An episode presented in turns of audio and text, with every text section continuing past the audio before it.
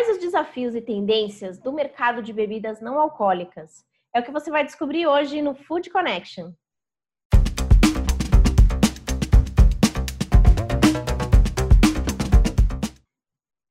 No ar, mais um Food Connection, um programa para toda a cadeia de alimentos e bebidas. Eu sou Ana Domingues e estou aqui todos os dias a partir das 4 horas da tarde, trazendo muita informação, tendências e ideias ao lado de grandes especialistas desse mercado. Hoje nós vamos mostrar um panorama do mercado de bebidas não alcoólicas. Quais serão os desafios e as tendências para esse mercado tão importante? Para ficar por dentro não só desse episódio, mas de todos que já passaram por aqui com temas extremamente relevantes e os próximos que ainda virão, é, se inscreve no nosso canal, ativa as notificações ou então você pode acompanhar e rever os episódios também nas principais plataformas de podcast. Para a gente entender um pouco mais sobre esse cenário da, do mercado de bebidas não alcoólicas, entender as tendências, né, o que reserva, o que o futuro reserva para o mercado de bebidas não alcoólicas, eu conversei com o Raul Amaral, ele é coordenador técnico da plataforma de inovação tecnológica do Instituto de Tecnologia de Alimentos, o ITAL, da Secretaria de Agricultura e Abastecimento do Estado de São Paulo. Vamos conferir.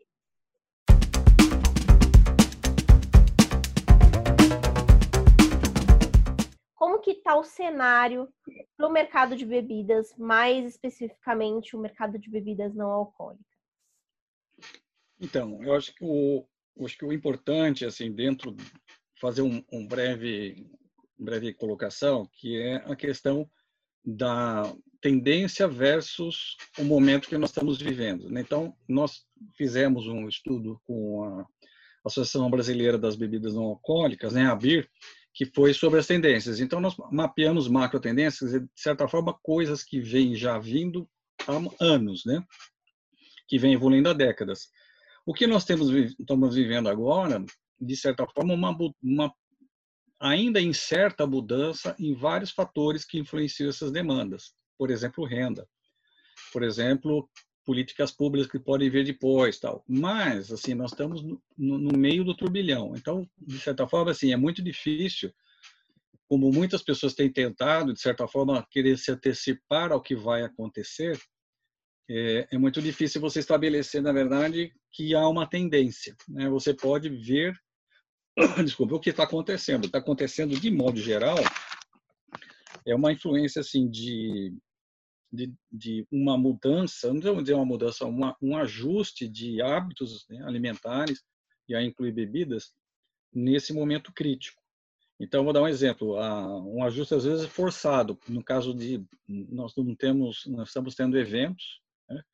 Então é óbvio que isso impacta tanto nas bebidas alcoólicas como também em bebidas não alcoólicas, principalmente aí as bebidas são servidas em, em reuniões, em festas, né?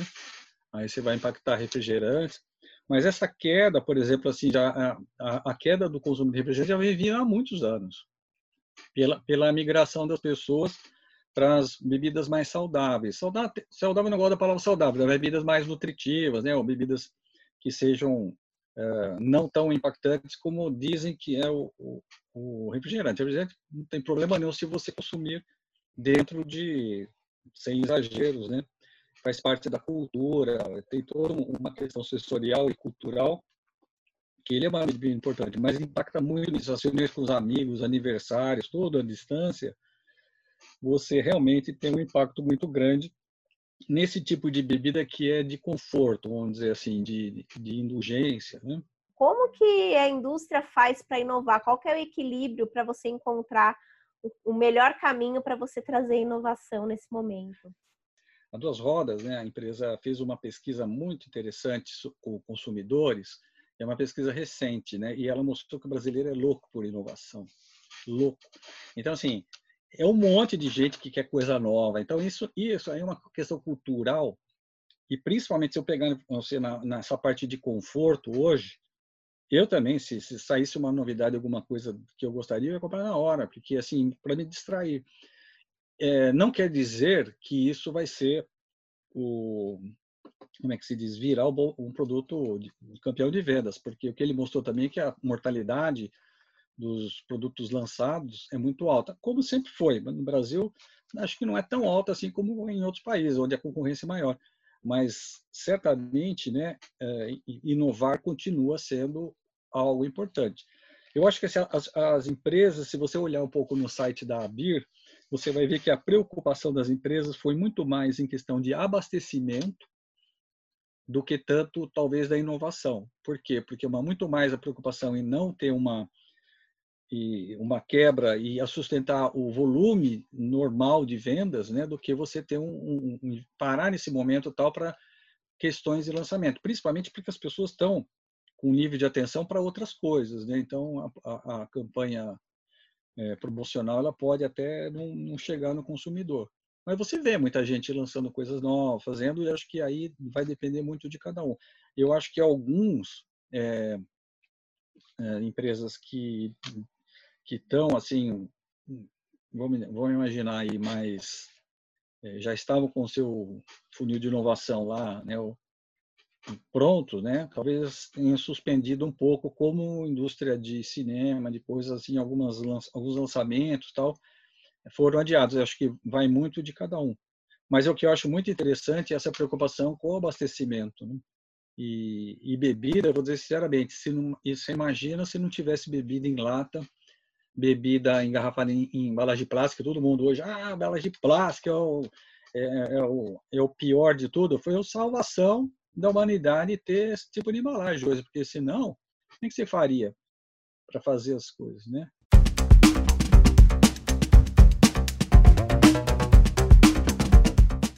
Será que é o momento da gente investir e pensar em inovação de produtos?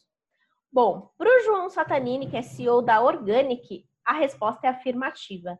Ele contou para a gente um pouquinho como que tem sido esse momento desafiador para o mercado de bebidas e também falou sobre como tem sido a experiência no mercado de exportação nesse momento de pandemia. Vamos conferir.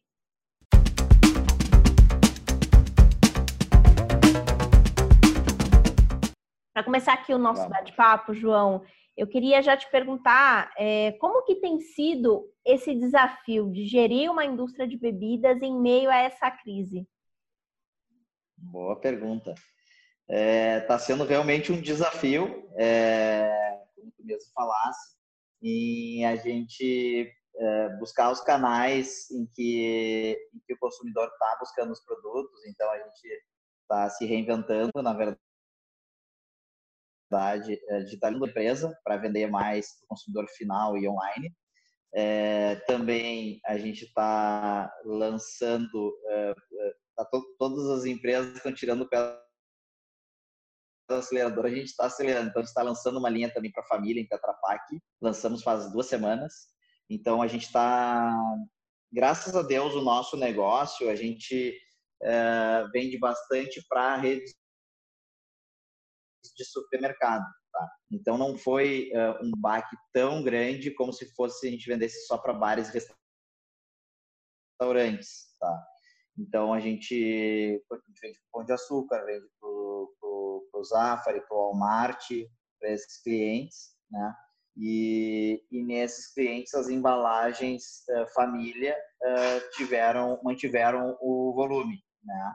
E, e as embalagens uh, mais individuais uh, diminuíram o consumo. E aí a gente uh, migrou para a venda online e a venda online acaba tendo mais aderência às embalagens takeaway, né, que é de, de 350 ml que a gente tem e 269 no energético. Como que tem sido a exportação de produtos nesse momento de pandemia? Ótima pergunta. A gente retomou os dois principais pontos que a gente usou nessa reinvenção, como eu te falei, né, desse desafio, foi a venda online e a segunda foi a exportação. Né? A exportação é, faz parte da nossa história, desde o início do negócio eu comecei exportando, né? então chegou a 100% do faturamento da empresa em exportação e, bom, eu coloquei produto no Japão, Hong Kong, é, China, Estados Unidos, Europa, e eu estou retomando essa, essas exportações. Mês passado a gente retomou o Chile, né, que era um cliente que Uh, a gente retomou, agora a gente está entrando na, na, na Europa, na Dinamarca, mais três novos países.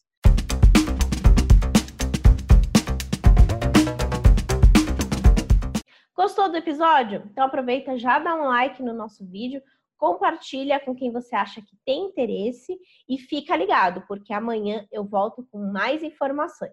Até logo!